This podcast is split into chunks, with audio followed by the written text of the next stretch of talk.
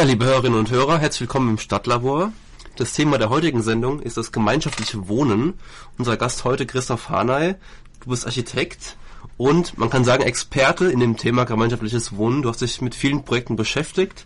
Zuletzt mit einem Projekt hier in Kassel im in Harleshausen im, das heißt zum Feldlager oder das, das Neubaugebiet heißt so.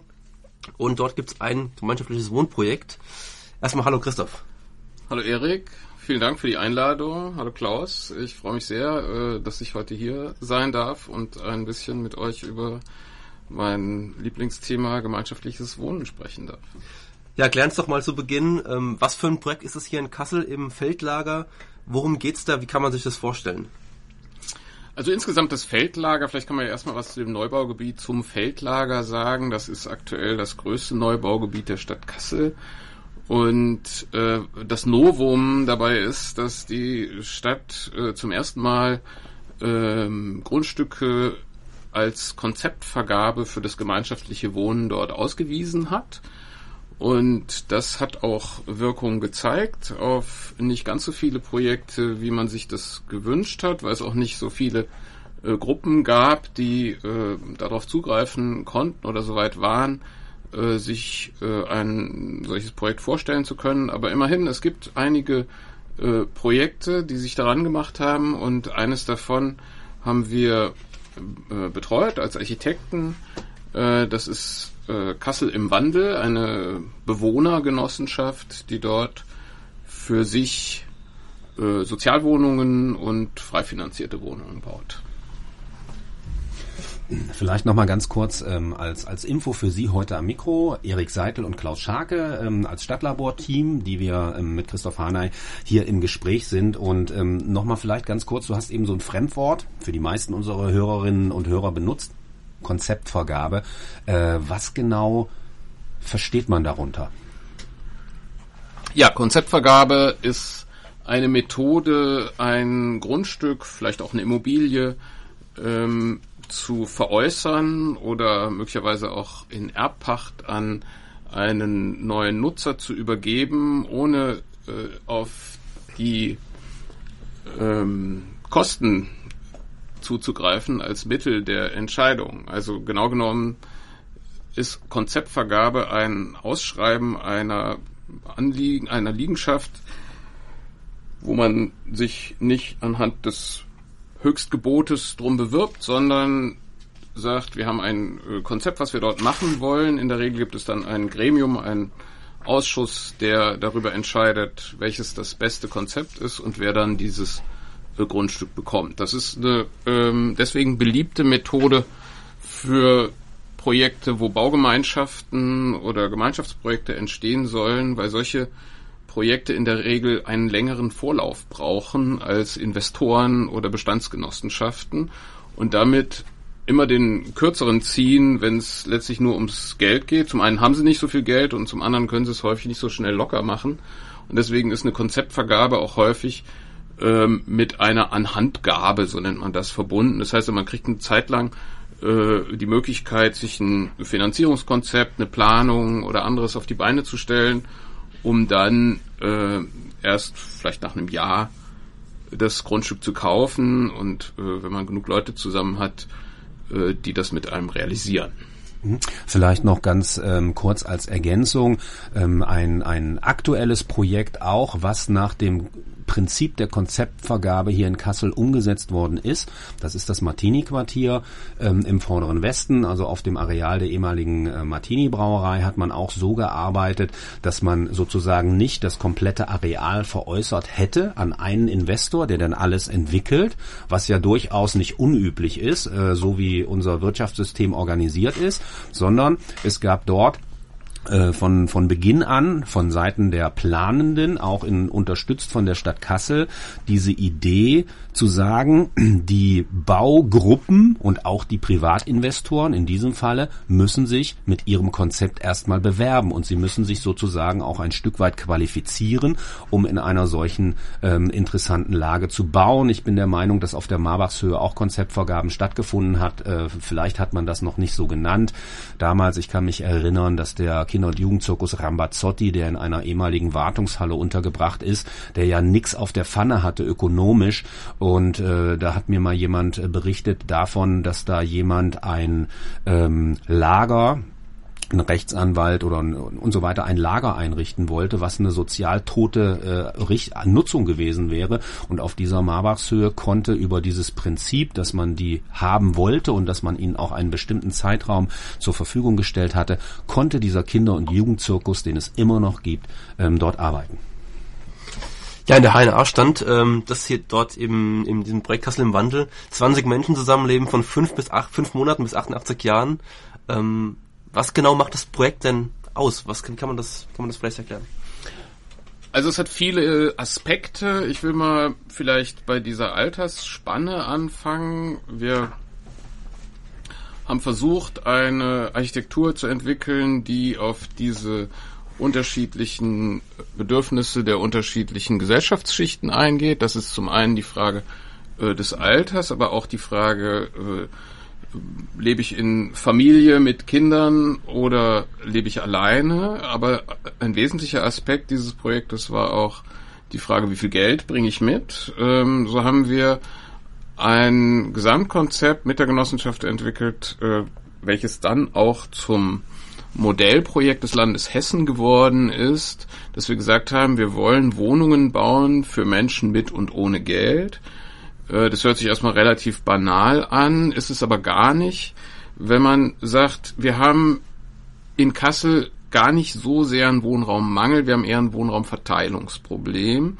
Und wenn man hinschaut, stellt man fest, dass in vielen Häusern Menschen, auch teilweise ältere, häufig Damen alleine in einem viel zu großen Haus wohnen, stellt man noch fest, die wohnen da gar nicht so gerne.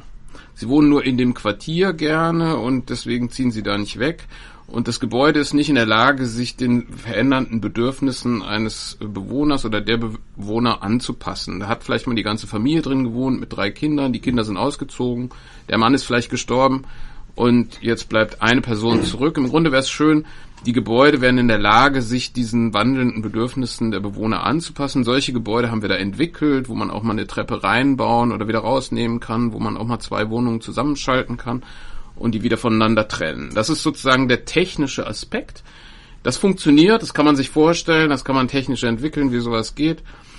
Und dann gibt es so eine Genehmigungsebene. Was bedeutet das, wenn ich aus zwei Wohnungen eine mache oder aus einer zwei? Dann brauche ich neue Stellplätze, dann brauche ich einen neuen Bauantrag. Das kriegt man auch irgendwie alles gelöst. Aber jetzt kommt die Frage nach dem Geld. Also dann gibt es Menschen, die haben Geld und andere haben keins. Das heißt, die eine haben Wohnberechtigungsschein, können eine Sozialwohnung bekommen, die andere haben frei finanzierte Wohnungen.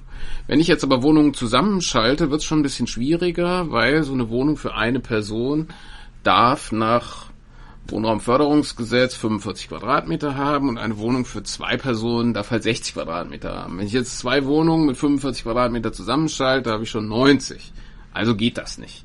Was auch nicht geht, ist, einer hat Geld und hat eine frei finanzierte Wohnung, der andere hat eine Sozialwohnung. Und jetzt will ich eine Sozialwohnung mit einer frei finanzierten Wohnung zusammenschalten. Geht nicht. Ist also, wenn ich das weiterdenke, läuft das darauf hinaus, dass ich eigentlich gezwungen bin, von der Siedlungsstruktur Wohnraum für Menschen zu bauen, die kein Geld haben, auf der anderen Seite welchen zu bauen für Leute, die Geld haben, weil ich kann einfach diese Verbindung nicht herstellen. Und damit sind wir ins Land Hessen rangegangen und haben gesagt, liebe Leute, da müssen wir irgendwie raus. Also wir müssen jetzt, wir haben das jetzt technisch gelöst, wir haben das irgendwie genehmigungstechnisch gelöst, aber es kann doch nicht sein, dass wir das auf dieser Förderbasis nicht hinkriegen, diese Quartiers, also diese Milieudurchmischung im Quartier herzustellen. Also schon im Gebäude geht's nicht. Und dann haben wir gesagt, nö, stimmt eigentlich, wir machen da ein Modellprojekt draus. Also mussten wir einen Antrag stellen, haben die auch genehmigt. Jetzt ist das also ein Modellprojekt für Menschen äh, mit und ohne Geld. Und ich glaube, dass das erstmal hört sich am Anfang wie so ein Detail an, aber das ist dann im weiteren Gang wirklich wichtig für das Zusammenleben und für die Ermöglichung von unterschiedlichen Milieus in einem Quartier. Wie kann man sich das Leben dort, das Zusammenleben vorstellen der Menschen? Wenn du sagst, die teilen sich, also man kann die Wohnungen mal ändern, die Wohnungsgrößen, ist das quasi ein, ja, wir, wir hängen aufeinander und wir, man hört immer die Nachbarn auch oder man, man sieht sich jeden Tag oder kann man da auch, hat man da auch seine Privatsphäre? Wie funktioniert das? Also eben genau nicht, dass man aufeinander hängt. Man hat die Möglichkeit, ich glaube, das ist die Qualität von einem solchen Projekt und das äh, ist dann auch die Frage an die Architekten und die Anforderungen an die Planung, dass man Möglichkeiten schafft, sich zu begegnen, sie, ich nenne das immer beiläufig, ermöglicht, sie aber auch insofern fördert, als dass man Notwendigkeiten schafft, sich irgendwie zu begegnen. Also wir benutzen da meistens den Wäscheraum zum Beispiel, wo Waschmaschinen stehen. Da hat nicht jeder eine Waschmaschine in seiner Wohnung, sondern dann geht man eben zum Wäschewaschen durchs Treppenhaus am Gemeinschaftsraum vorbei und die Gemeinschaftsraumtür ist verglast, dann kann man da mal gucken, ist da jemand und so. Und das äh, ist ein bisschen einfacher, als wenn das so direkt drauf zugeht. Also früher hatten wir in Kassel viel so Gemeinschaftsprojekte, auch schon äh, in der Documenta Urbana und anderswo wurde viel mit äh, Gemeinschaftsräumen auch in Gemeinschaftsprojekten experimentiert. Die waren meistens am schönsten Ort, oben auf dem Dach mit Blick zum Herkules. Ist auch schön, aber wenn ich dann so einen langen Gang lang gehen muss, ja, und ich muss eine Tür aufmachen und dann ist entweder niemand da oder da sitzt eine Person und jetzt will ich vielleicht nicht unbedingt mit der gleich zusammenhocken. Also man geht nicht so direkt drauf zu. Das muss irgendwie passieren, das muss sich irgendwie entwickeln und da muss man ein bisschen sensibler rangehen an solche äh, Planungsabläufe, dass man tatsächlich da vorbeigeht und dann aber auch das nächste, was du gesagt hast, dass man sich auch aus dem Weg gehen kann. Also man muss nicht immer, um zu seiner Wohnung zu kommen, an diesem Gemeinschaftsraum vorbei, dass alle sehen, ja, der geht ja schon dritten Mal da hoch und hat vielleicht was vergessen oder warum hat er denn heute diese oder jene Person dabei? Also man kann auch mal ungesehen äh, nach Hause gehen in seine Wohnung, aber man kann sich auch daran entlang bewegen, ohne dass jeder gleich das Gefühl hat, ah, der hat wohl nichts zu tun oder Langeweile oder ist einsam. Also solche Themen bewegen wir da und versuchen da so ein bisschen architektonisch drauf zu reagieren. Wenn, wenn ich mir das jetzt so vor Augen führe, was ich für Projekte im Kopf habe, über die wir beispielsweise im Stadtzeit Kassel Magazin schon berichtet haben, gemeinschaftliche Wohnprojekte, dann ähm, du sagst, da muss man, da kann man, da darf man architektonisch darauf reagieren. Es gibt natürlich irgendwie bestimmte bestimmte Möglichkeiten. Also so Erschließung ist da zum Beispiel ein Thema. Also wie wie wie stelle ich die Zugänglichkeit zu den Wohnungen her? Wir haben, wir erleben es ja, dass bei gemeinschaftlichen Wohnprojekten man oft äh, Laubengänge hat für die Erschließung. Ja. Es gibt dann meistens in vergleichsweise äh, Nähe zu diesem Treppenhaus und so weiter, vielleicht den Gemeinschaftsraum, damit man eben so zufällig vorbeiläuft. Kannst du vielleicht, Christoph, da noch mal so ein bisschen, sage ich mal, detaillierter ähm, reingehen, um zu sagen, was was sind denn so die die grundsätzlichen Ideen, die sich möglicherweise eben dann halt auch von einem anderen Projekt unterscheiden? Ja, im Grunde leisten wir uns ein bisschen was, indem wir so eine Art doppelte Erschließung anbieten. Wir sagen, wir haben ein zentrales Treppenhaus, da ist auch ein Fahrstuhl, da kann man also barrierefrei auf jede Ebene über den Laubengang seine Wohnung erreichen. Und das ist mal so die grundsätzliche Erschließung. Und dann gibt es zusätzlich eben die Möglichkeit, und das sind relativ kleine Wohnungen, die man da erreicht, ich sag mal so zwischen 35 und 45 Quadratmeter. Und dann gibt es zusätzlich die Möglichkeit, solche Wohnungen zusammenzuschließen. Und wenn ich das jetzt horizontal und vertikal denke, dann kann ich in so eine Wohnung auch einfach im Erdgeschoss reingehen und innen hoch, wie in so einem Reihenhaus. Und so fühlt sich das dann auch an. Wenn ich also erdgeschossig da reingehe und ich wohne über zwei Etagen als Familie, dann habe ich vielleicht oben die Privaträume und unten die Küche, wie andere Leute im Reihenhaus. Ich kann das aber auch zwischen dem Obergeschoss und dem Dachgeschoss als so eine Art Maisonette-Wohnung verbinden. Also da gibt es viele Möglichkeiten. Wir haben jetzt da im Feldlager bei Kassel im Wandel auch Wohnungen einfach auf der horizontalen Ebene nebeneinander verbunden. Da wohnt eine Familie mit drei Kindern und so haben wir quasi zwei Erschließungen in diesen in diesen Wohnungen, die wir zusammenschalten. Jede Wohnung hat eine eigene Haustür und wenn ich dann zwei zusammenschließe, habe ich im Grunde streng genommen zwei Haustüren das macht aber nichts. Dafür habe ich den Vorteil, dass ich es eben auch wieder auseinanderschalten kann. Mhm. Vielleicht nochmal, also wir haben, wir haben für das aktuelle Stadtzeit Kassel Magazin gerade äh, eine Geschichte über Mike Wilkens geschrieben, ähm, der letztes Jahr verstorben ist, Professor, Architekt, Bauvermeider haben wir geschrieben mhm. äh, in, in, dem, in dem Beitrag. Und ähm, Mike hat in der Lehre am Fachbereich Architektur, Stadt- und Landschaftsplanung, wo er war, immer vom Konzept der gestuften Öffentlichkeit gesprochen. Ähm, lässt sich dieser Bogen schlagen, Christoph? Ich glaube schon. Also ich habe ja selber auch bei Mike Wilkins studiert und ähm, er hat damals vorgeschlagen, dass wir zwei Fassaden liefern. Also eine Fassade sozusagen, die gestaltet sich der Bewohner und die andere, die ein Stück weiter draußen ist, ist für den Architekten. Das kann man sich erstmal schwer vorstellen, wie kann ein Haus zwei Fassaden hintereinander haben. Aber letztlich, wenn man so Laubengänge hat, ähm, dann, dann hat man das auch. Also dann, dann ist es sozusagen eine Ebene vor dem Laubengang. Da, die gehörte nach Mike Wilkins dem, dem Architekten als Gestalter und die äh, jenseits des Laubengangs, so direkt um die Fenster rum, ähm, das gehört dem, das gehört dem Bewohner. Und ein bisschen ist es äh, bei Kassel im Wandel äh, auch so geworden, gar nicht so geplant oder beabsichtigt, aber wenn man sich so die die Aneignung dieses Raumes vor den Wohnungen anschaut, dann stellt da jeder äh, mal hin, was er möchte. Der eine Kartons und äh, irgendwelchen Sperrmüll, aber der andere vielleicht auch Blumen und ähm, einfach was man schön findet. Und wir haben uns als Architekten für die zweite Fassade, die nach Mike Wilkins uns gehört, äh, für eine Bepflanzung und eine Begrünung entschieden, damit das ganze Gebäude halt auch ein bisschen äh, grün daherkommt. Mhm. Vielleicht nochmal zur Erläuterung, also äh, das Konzept der gestuften Öffentlichkeit geht davon aus, dass man sozusagen vom öffentlichen Raum, wo wirklich sich alle aufhalten können, über einen halböffentlichen Raum äh, sich sozusagen auch der Immobilie oder dem Wohnraum nähert. Dann gibt es den halb privaten Raum, wo man schon mal, sage ich mal, vielleicht einen Zaun hat oder wo man eine Treppe hochgehen muss, wo man nicht so ohne weiteres einfach hingeht, ohne sich nicht beobachtet zu fühlen. Und dann gibt es den wirklich privaten Raum und in diesem Konzept ähm, ist es sozusagen, hat das so, so eben vor dem Haus stattgefunden und, und äh, das Haus ähm, dahinter ähm, im, im, war dann wirklich ganz privat, wo dann vielleicht der Garten ist oder der gemeinschaftliche Garten. Das vielleicht nochmal zur Erläuterung. Zurück zu den Menschen, die da wohnen. Ähm, da sind jetzt ja in kürzester Zeit viele Menschen eingezogen aus unterschiedlichen Schichten, sozialen Schichten, unterschiedlichen Hintergründen, unterschiedliche Lebensvorstellungen treffen aufeinander. Wie lange dauert es oder wie funktioniert es, dass aus dieser Masse an verschiedenen Menschen, dass aus diesen Menschen erstmal eine Gemeinschaft wird. Wie lange dauert das oder gibt es vielleicht auch Konfliktpotenzial, wenn Sie sagen, oder wenn du sagst, ähm, da stellen vielleicht manche ihren Sperrmüll ab, das passt vielleicht dem nebenan nicht. Ähm, gibt es bestimmt Konfliktpotenzial und wie schafft man das dann, dass daraus eine Gemeinschaft wird?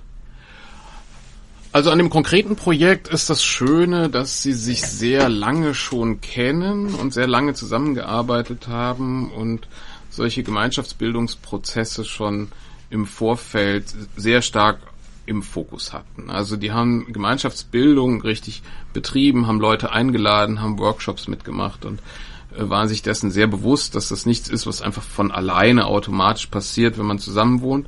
Das Gegenteil ist auch der Fall. Es passiert nämlich genau nicht, wenn man äh, das nicht vorbereitet, sondern äh, dann stellt man an den ersten Konflikten, die auftauchen, fest, äh, dass man dafür keine Mittel und Möglichkeiten hat.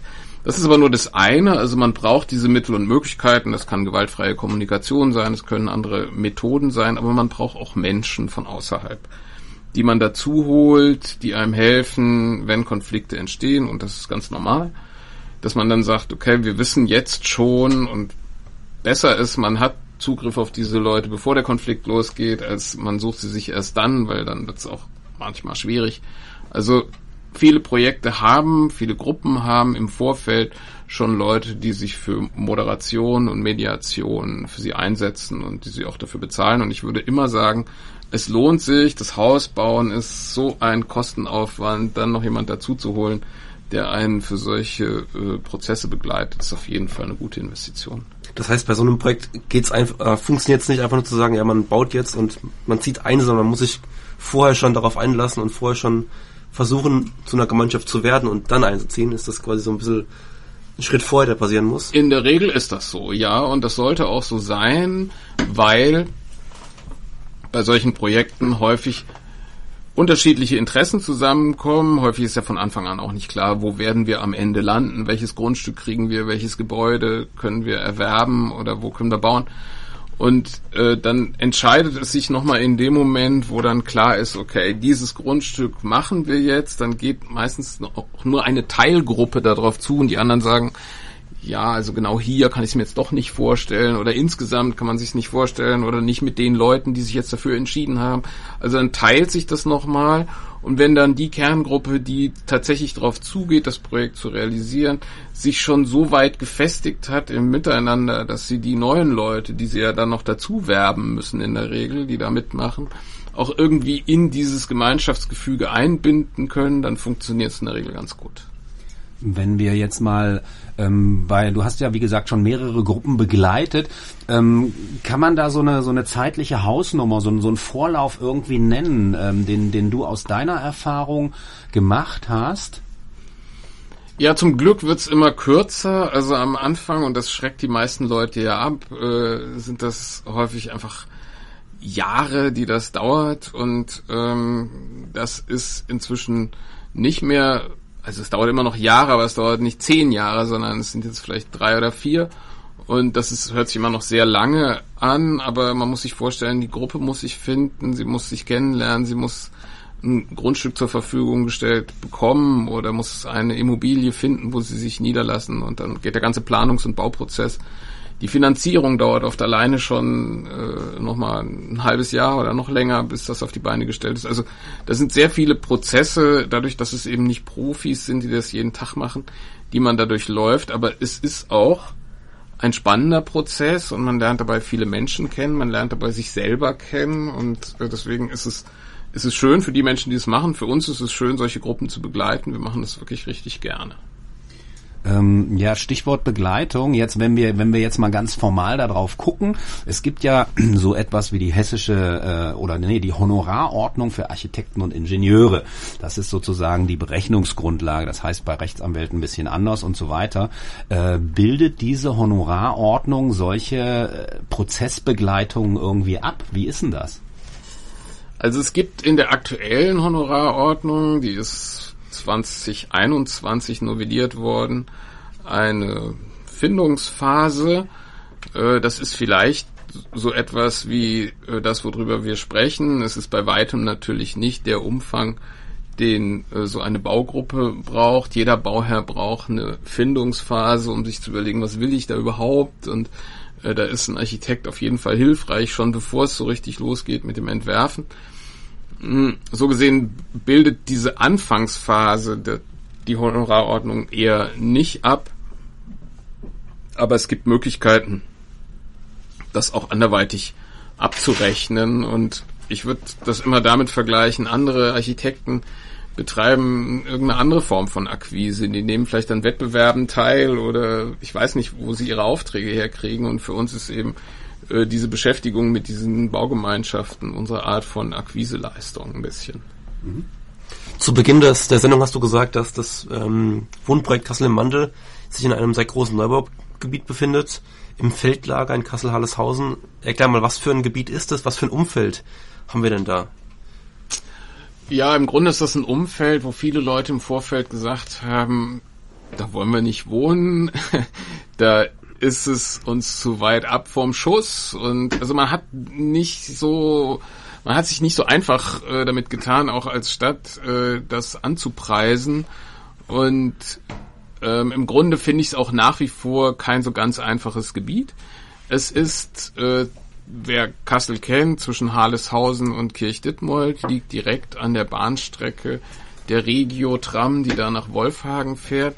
Und aus dem Blickwinkel ist es für das Projekt Kassel im Wandel eigentlich optimal, weil sie in Oberelsungen noch einen Landsitz haben und dort eben äh, Gemüse anbauen und äh, dann kann man vom Bahnhof Harleshausen, also direkt nach Oberelsungen, die haben da auch einen Bahnhof, äh, fahren. Das ist äh, wirklich richtig gut.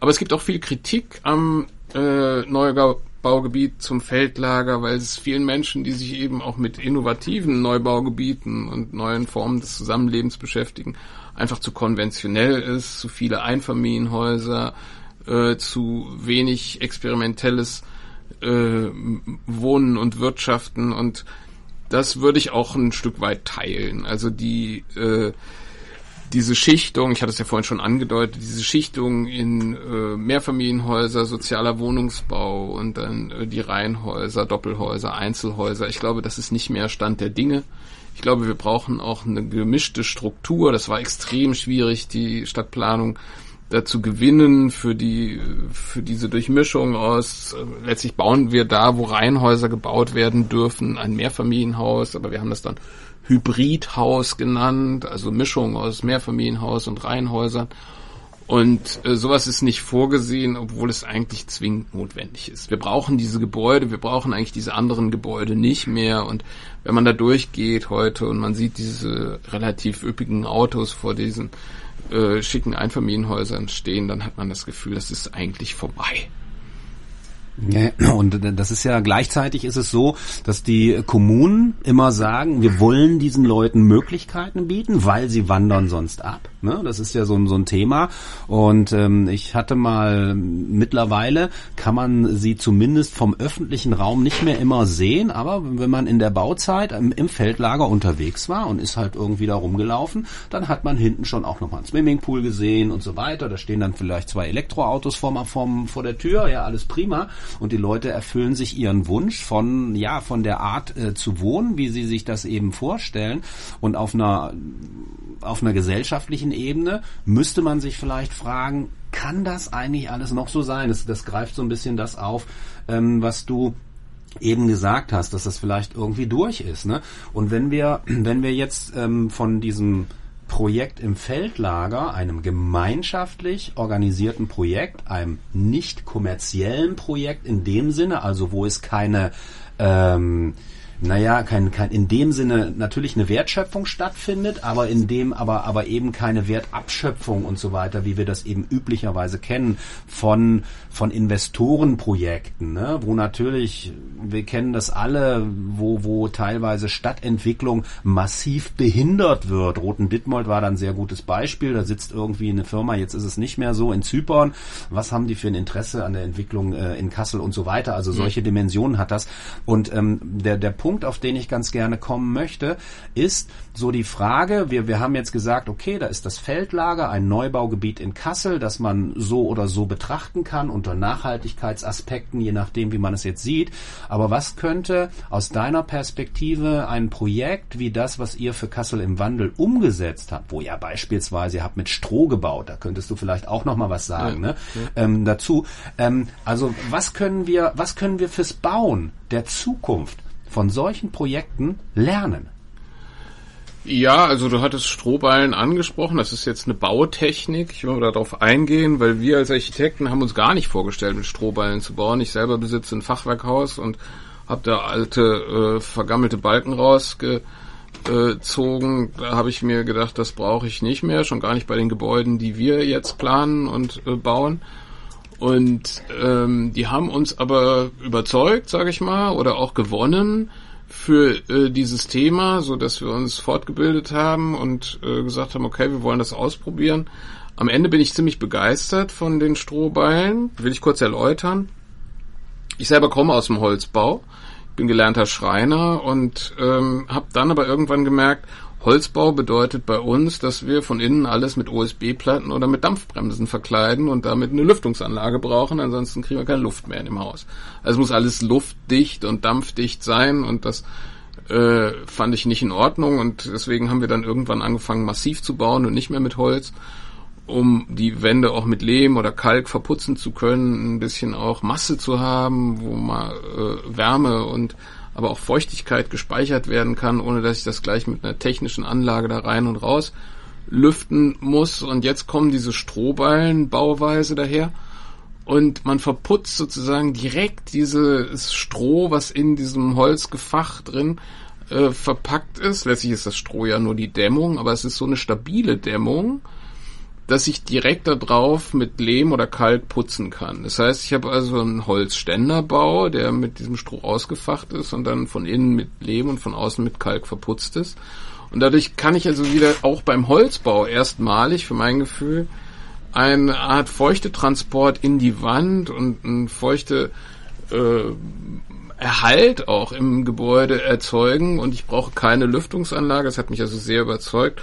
Und die ganzen Fragen nach Ökologie und Nachhaltigkeit oder CO2-Bindung kriegt man damit auch beantwortet. Also man hat einfach ein äh, Restprodukt aus der Landwirtschaft, muss ich vorstellen. Die Körner davon, die wollen wir ja eigentlich ernten, aber was übrig bleibt, ist der Stängel und der Stängel ist das Stroh.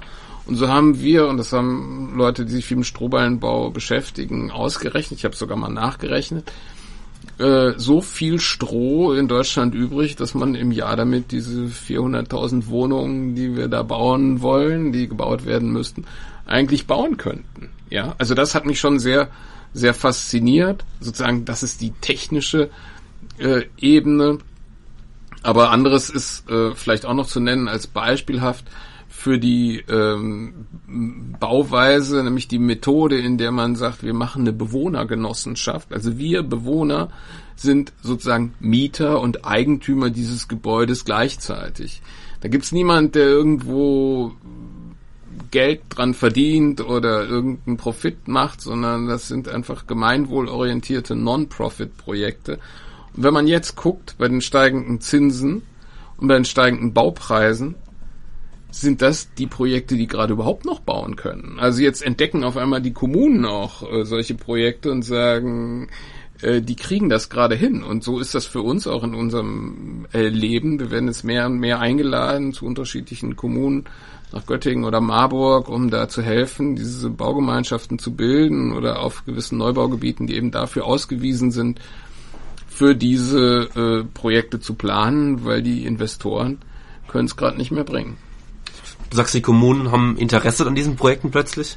Ähm, trotzdem, Großteil der Gebäude, die gebaut werden, sind irgendwie konventionell, sind kein, folgen nicht diesem gemeinschaftlichen Gedanken.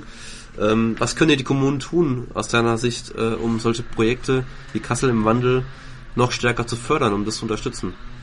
Also sie tun schon viel und sie überlegen genau das, was können wir tun, um die zu fördern. Wenn ich für Kassel spreche, dann äh, und gleichzeitig nach Göttingen oder zum Beispiel Marburg gucke oder auch nach Frankfurt, äh, dann gibt es in, äh, in Städten äh, wie Marburg, Göttingen, Frankfurt zum Beispiel eine Wohnraumagentur oder es gibt jemand, der eine Stelle beim Stadtplanungsamt extra für das gemeinschaftliche Wohnen hat. Das haben wir in Kassel nicht. Das brauchen wir dringend, um eine Unterstützung zu bekommen. Da werden dann teilweise auch einfach Gruppen, wo die Stadtplanungsamt merkt, okay, die sind im Aufbau, die brauchen jetzt eine Unterstützung in der Planung, die kriegen dann mal einen Architekt für ein paar Stunden finanziert. Und dann fließen da auch mal 2000 Euro in so eine Architektenleistung, damit man mal einen Workshop machen kann oder damit man die mal mit einem kleinen Vorentwurf begleitet, bevor die so richtig selber vielleicht eine Rechtsform gegründet haben oder Geld auf der Kante haben, was sie dafür äh, locker machen würden. Und damit kann man so ein Projekt schon richtig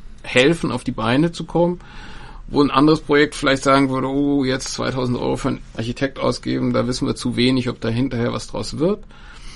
Also da kann man schon viel unterstützen, zum einen mit Geld, aber auch mit Beratung und da brauchen wir, glaube ich, in Kassel noch einfach Input, wir brauchen Stellen und wir brauchen auch den Mut, darauf zuzugehen. Also wir brauchen Zeit, das in jedem Fall. Man hat diese Grundstücke im Feldlager ausgewiesen, man hat auch mehr ausgewiesen, das fand ich schon mutig, als letztlich bebaut werden konnten. Aber wir haben gesehen, man muss das auch ein bisschen als Kultur begreifen, die wir sozusagen aufbauen. Das dauert Jahre. Dieses ist nicht selbstverständlich, dass wenn ich dann mit Konzeptvergabe und Grundstücken äh, losgehe, dass dann gleich genug Projekte da sind, die das realisieren können.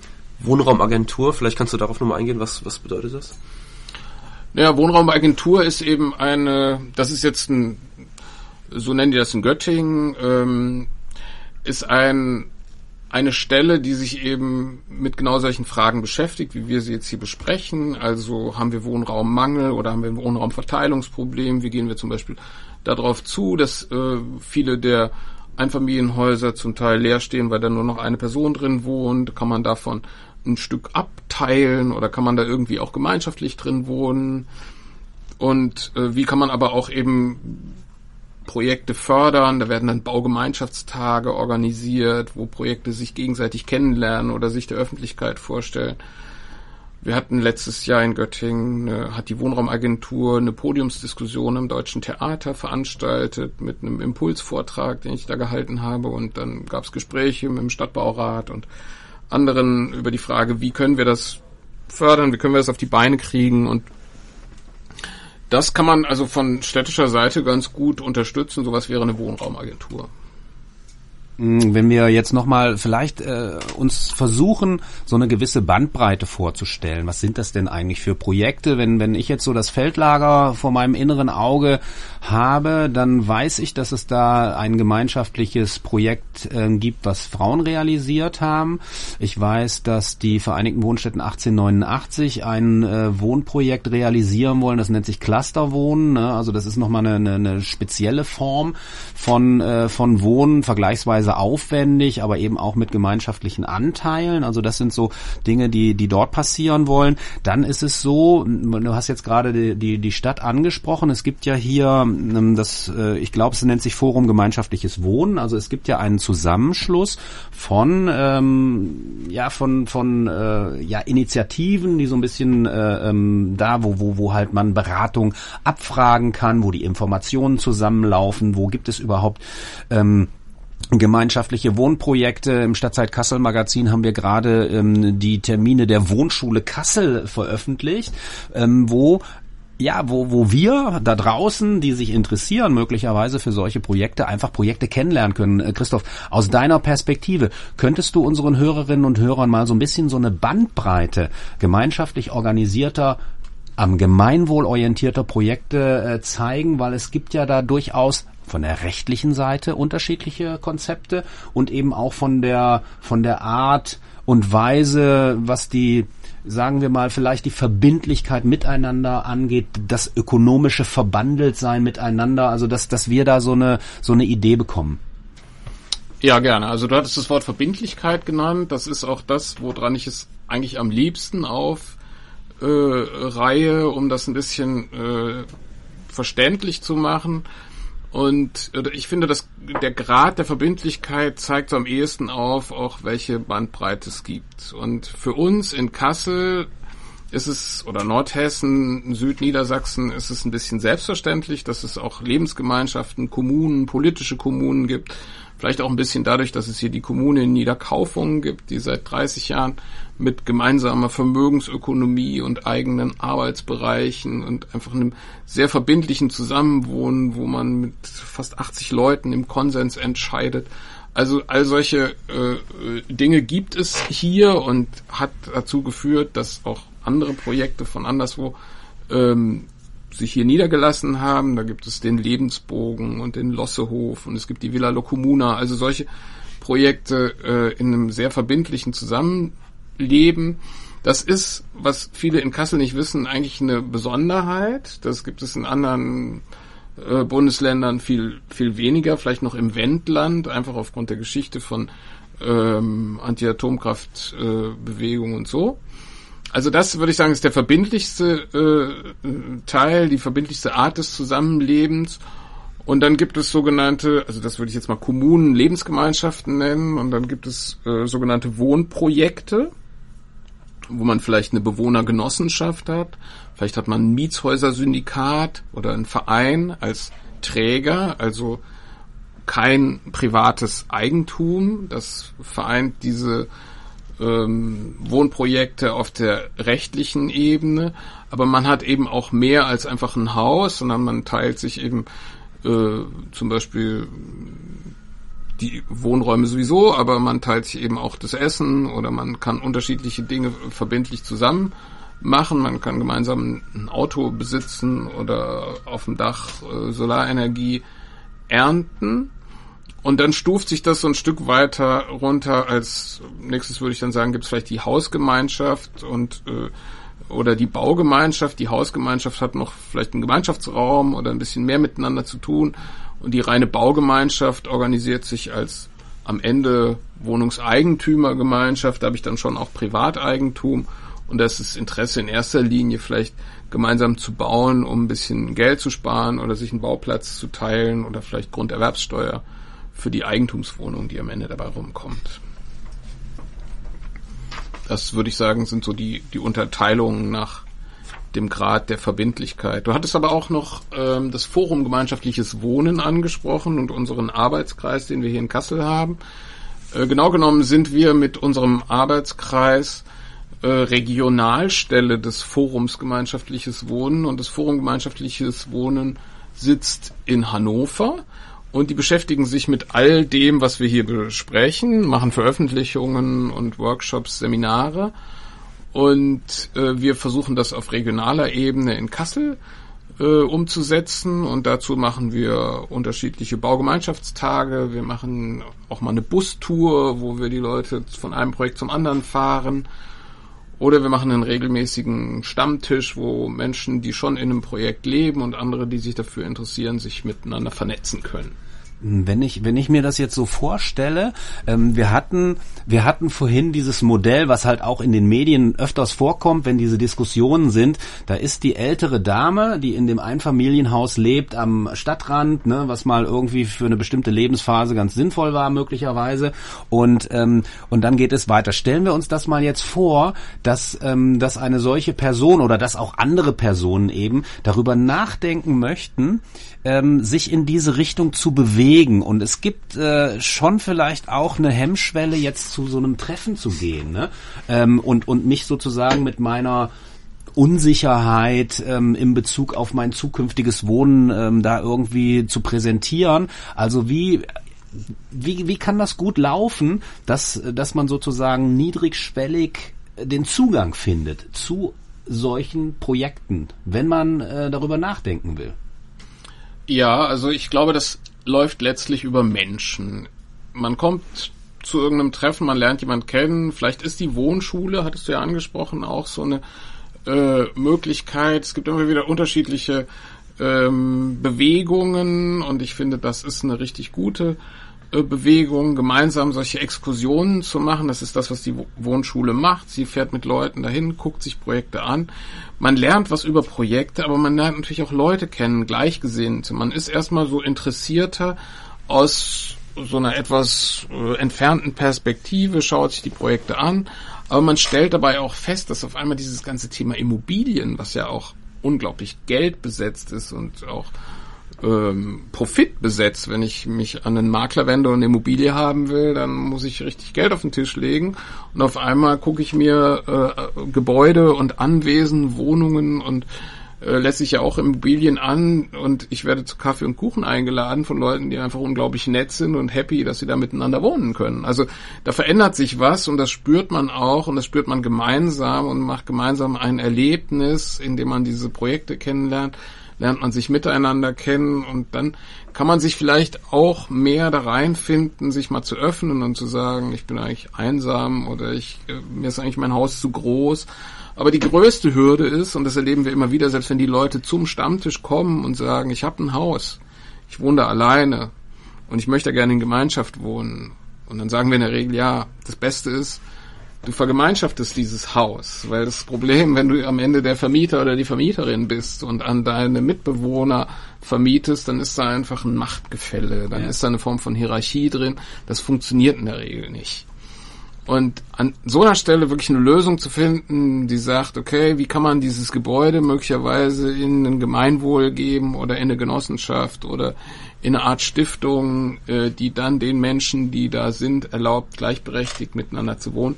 Das ist tatsächlich ein Schritt und da muss man schon sehr viel Bereitschaft mitbringen oder man muss es auch an so eine Genossenschaft vielleicht verkaufen. Häufig sprechen da die Erben auch noch mit.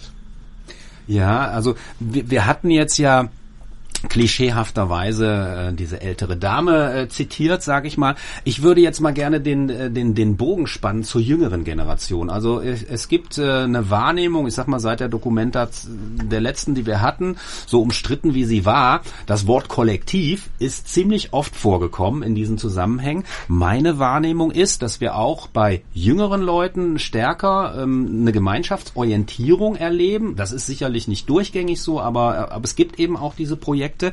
Und ähm, wenn, wenn ich mir jetzt überlege, vielleicht halt auch nochmal an dem Beispiel jetzt Kassel im Wandel oder andere Projekte, die du kennst und begleitet hast, ne, wie schaffen wir es denn, junge Leute halt auch da reinzukriegen, weil wenn wenn man jetzt, wir wissen auch, dass ähm, dass manchmal Leute in, in Lebensphasen, wo es dann, naja, in der in der Leben in der dritten Lebensphase sozusagen man erst anfängt, sich darüber Gedanken zu machen, wie will man denn eigentlich leben? Aber natürlich wäre ein gemeinschaftliches Wohnen generell für alle ja irgendwie ziemlich dufte, ne? Weil wenn zum Beispiel ähm, die, ähm, ne, man man hat man man kann ja neue Bezüge herstellen, das Thema Wahlfamilie kommt da ja vielleicht auch so ein ja. bisschen ins Spiel, ähm, ne, wenn die Großeltern vielleicht nicht vor Ort sind, also dass sich neue Bezüge herstellen und so weiter. Und gleichzeitig, wir wissen das alle, also so die, die die Kinder haben, du bist irgendwann in der Rush-Hour des Lebens, sage ich mal.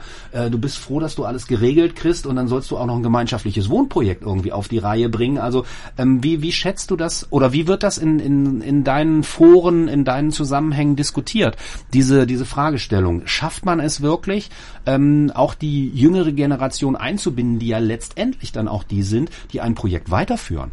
Ja, also ich habe da erstmal ziemlich viel Enttäuschung auch erlebt, weil ich äh, mit dem Thema mich ja schon seit Anfang meines Studiums, also 30 Jahren im Grunde beschäftige. Und da war es nach meiner Erinnerung noch so, dass es schon einfach ein Weg war zu sagen, ja, wir haben die Wahlfamilie und wir teilen uns das Kinder betreuen und äh, es ist die Leihoma und dann kann ich ein bisschen mehr Zeit haben, wenn ich da als junge Familie lebe. Und äh, dann haben wir jetzt eine Zeit gehabt, in der haben wir bei allen Treffen einfach äh, immer nur äh, ältere Menschen gehabt, die sozusagen äh, geguckt haben, wie kann ich anders alt werden. Das ist auch schön und das ist auch ein wichtiges Thema, aber alle Projekte haben im Grunde geguckt, wie kriegen wir noch neue junge Leute dazu. Und äh, das war eine Zeit lang wirklich ziemlich aussichtslos. Und jetzt kommt aber eine Generation ähm, auf, die so vielleicht im Alter meiner Kinder ist, äh, die sehen, dass ihre Eltern viel schuften und dabei aber auch nicht wirklich glücklicher werden oder sogar ihr Geld zum Therapeuten tragen müssen und äh, und fragen sich, warum soll ich mir das antun? Und die einfach bereit sind, auch weniger zu arbeiten, vielleicht auch auf eine gewisse Menge an Kohle zu verzichten und die auch die Qualität von wenig haben, wenig arbeiten äh, und viel Zeit haben, äh, mehr wertschätzen als äh, groß rauszukommen und Karriere zu machen. Und da habe ich große Hoffnung und das erlebe ich auch, ähm, dass das Menschen sind, die dafür sehr, sehr offen sind und dann treffen eben auch manchmal solche äh, Generationen aufeinander. Und das sieht man, finde ich, jetzt auch ganz gut bei dem Projekt Kassel im Wandel. Das macht diese äh, Bandbreite, von der du am Anfang gesprochen hast, Erik, äh, ja auch aus. Also das ermöglicht die. Da wohnen tatsächlich junge Familien, da wohnen junge Leute, da wohnen ganz kleine Kinder und da wohnen aber auch ältere Menschen, von denen ähm, ja man viel lernen kann. Jetzt ähm, blicken wir mal ein bisschen in die Zukunft oder in die Gegenwart. Äh, seit Januar hat Kassel eine neue Stadtklimarätin, die auch für das Thema Bauen und auch für das Thema Wohnen zuständig ist. Ähm, wenn du ihr was sagen könntest, was du dir wünschst von ihr, ähm, was sie machen könnte, wie sie, um das Thema gemeinschaftliches Wohnen zu fördern, zu unterstützen, um da, dass da mehr passiert. Was würdest du dir wünschen von ihr? Also ich glaube, wichtig wäre ihr zu sagen, bitte, ich weiß es nicht, wir haben uns noch nicht unterhalten, wir haben uns auch nicht getroffen, aber ähm, das war bei aller Wertschätzung, die ich unserem alten Stadtbaurat entgegenbringe, äh, ein Thema, in dem wir unterschiedliche Meinungen hatten.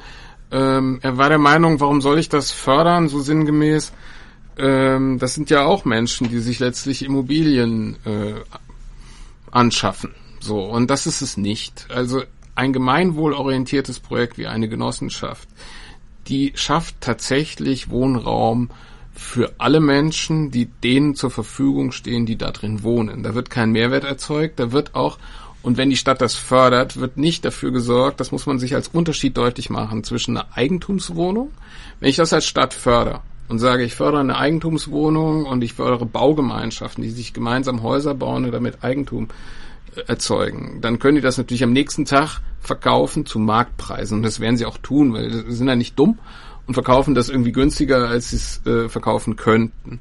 Das ist bei einer Genossenschaft oder bei einem Mietshäuser-Syndikatsprojekt einfach nicht möglich.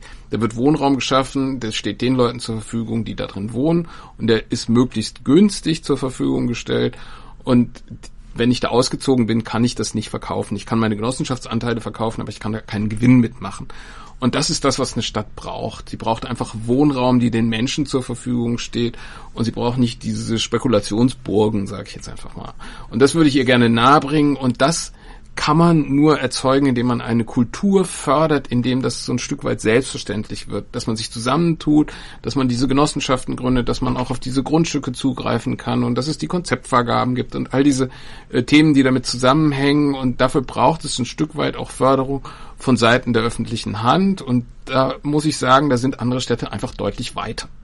Und da ist es dran, dass wir jetzt eine Stelle haben, ob wir die jetzt Wohnraumagentur nennen oder ob das jemand bei der Stadtplanung ist, der sich mit gemeinschaftlichem Wohnen und Bauen beschäftigt. Aber wir brauchen einfach auch Personal und wir brauchen Know-how, welches diese Gruppen irgendwie fördert und hilft aufzubauen. Das würde ich mir von ihr wünschen.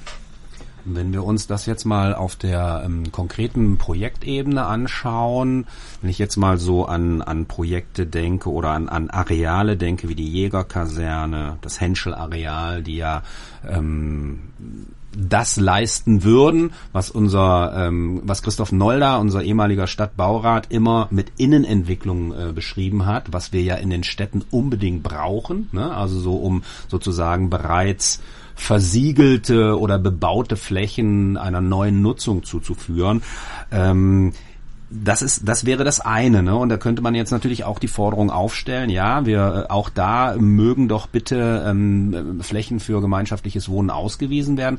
Auf der anderen Seite hast du ähm, ja uns auch im Vorgespräch darüber berichtet. Jetzt hat die Stadt äh, am Beispiel Feldlagerflächen ausge ähm, Wiesen für das Thema gemeinschaftliches Wohnen und man musste schon ganz schön gucken, dass man halt tatsächlich auch irgendwie ähm, ja gemeinschaftlich orientierte Projekte eben gewinnt, die da tatsächlich bauen. Also das heißt, äh, gibt es da eventuell eine Lücke zwischen diesen Dingen? Ja, die gibt's und die gibt's auch sehr deutlich und ich nenne das eben, deswegen habe ich immer auch von der Kultur des gemeinschaftlichen Wohnens und Bauens gesprochen, weil es wirklich was ist, was man langsam gemeinsam aufbauen muss. Man, es macht keinen Sinn, und das haben wir an der Stelle auch gelernt, mit dem Finger aufeinander zu zeigen. Wir haben das lange selber gemacht und haben der Stadt Kassel gesagt, ihr müsst Grundstücke ausweisen, weil sonst äh, haben wir keine Flächen, um gemeinschaftlich zu wohnen. Und dann wurden die äh, Grundstücke ausgewiesen und dann waren die Gruppen nicht da. Und dann hat die Stadt Kassel gesagt, naja, und jetzt äh, äh, haben wir hier die Flächen, aber die Gruppen gibt's ja gar nicht. Und das muss einfach ineinander greifen, da müssen wir zusammenarbeiten und was wir dabei ernten können, ist sozusagen ein ehrenamtliches Engagement der Zivilgesellschaft, sich um den Wohnungsbau zu kümmern. Also das ist schon krass, ja. Man muss sich überlegen, die Stadt braucht keine eigene Wohnungsbaugesellschaft, wenn sie genug solcher Initiativen hat, sage ich jetzt mal übertrieben, äh, die, die einfach selber solche Projekte auf die Beine stellen, die dann der Kasseler Bevölkerung zum Wohnen zur Verfügung stehen. Und dafür ist so eine Stadt ja ein Stück weit auch verantwortlich. Und also damit will ich den Ball nicht wieder zurückspielen, aber ich möchte einfach sagen, ja, das hat so stattgefunden und dann waren auf einmal zu viele Grundstücke da, aber es ist es muss langsam aufgebaut werden und es muss ein Stück weit eine Selbstverständlichkeit sein und es muss auch klar werden, dass es nicht immer fünf Jahre dauert, bis ich da mal zu Wohnraum komme, wenn ich zu so einer Initiative dazugehöre. Mhm. Und ähm, was ich jetzt, sage ich mal, übergeordnet höre, wir bewegen uns auf die Zielgerade unserer Sendung zu, sozusagen. Vielleicht nochmal so, so eine, so vielleicht ein, ein, ein Statement von deiner Seite, Christoph, zu dem, äh, zu dem Thema. Ich höre in all dem, was du sagst, dass das, was ähm, gemeinschaftlich und gemeinwohlorientiert in unseren Städten organisiert wird, dafür sorgt, dass wir lebenswertere Städte bekommen. Ist das so? Schätzt du das so ein? Unbedingt, ja. Also ich nenne das lebendige Quartiersentwicklung. Da entstehen Orte, das muss man sich vorstellen, ja. Da entstehen Orte in der Stadt, in so einem Neubaugebiet, was eigentlich ja leergefegt ist tagsüber. Die Leute fahren mit dem Auto zur Arbeit kommen abends wieder nach Hause, aber da ist ein Ort, da ist einfach immer jemand da da ist die Tür auch immer offen. Und da gibt's Menschen, die freuen sich, wenn man kommt. Da gibt's ein nachbarschaftliches Leben. Also zum Beispiel bei Kassel im Wandel haben wir einen Baustellengottesdienst gefeiert mit der Gemeinde und die ganzen Menschen, die in dem Quartier leben, sind da hingekommen und haben mitgefeiert. Oder wenn ich mir das Projekt gemeinsam ins Alter angucke, die einmal am Tag ein warmes Mittagessen kochen. Ich kann als jemand, der da im Umkreis lebt, Mitglied der Genossenschaft werden und mitessen. Also ich habe die Möglichkeit, einfach ein, einmal am Tag ein warmes Mittagessen zu kriegen durch so ein Projekt. Da finden andere Veranstaltungen, Lach-Yoga oder Bibelkreis oder anderes statt. Das ist Qualität fürs Quartier. Und ich glaube, das hat die Kommune und die äh, Stadt Kassel längst erkannt. Man muss jetzt Formen finden, wie man das sinnvoll fördert, weil das sind eigentlich Bottom-up-Projekte. Die baut man von unten auf. Die kann man schwerlich top-down irgendwie fördern oder sogar hervorrufen. Und das, diesen Spannungsbogen, den muss man noch kriegen. Ja, das war's mit der heutigen Sendung. Äh, vielen Dank, Christoph, äh, für die für die spannenden Erklärungen und sehr spannendes Thema. Thema heute war gemeinschaftliches Wohnen. Für Sie im Mikrofon heute Klaus Schark und Erik Seitel. Danke, Christoph, für die Zeit. Vielen Dank. Bis zum nächsten Mal.